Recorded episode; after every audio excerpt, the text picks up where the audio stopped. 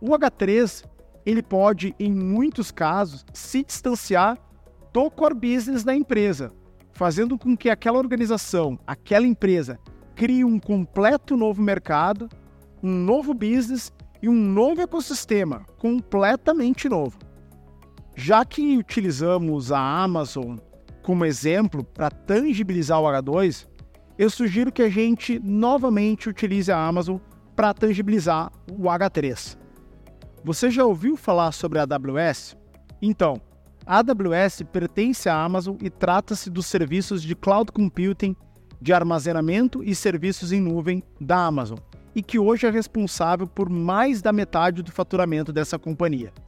Aí a gente começa a refletir e percebe que a maior empresa de varejo do mundo, a Amazon, faz a maior parte da sua receita através da venda de serviços de cloud computing e não da venda de produtos em varejo.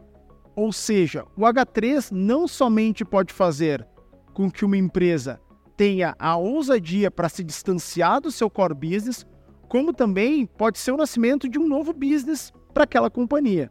Um novo core business, inclusive.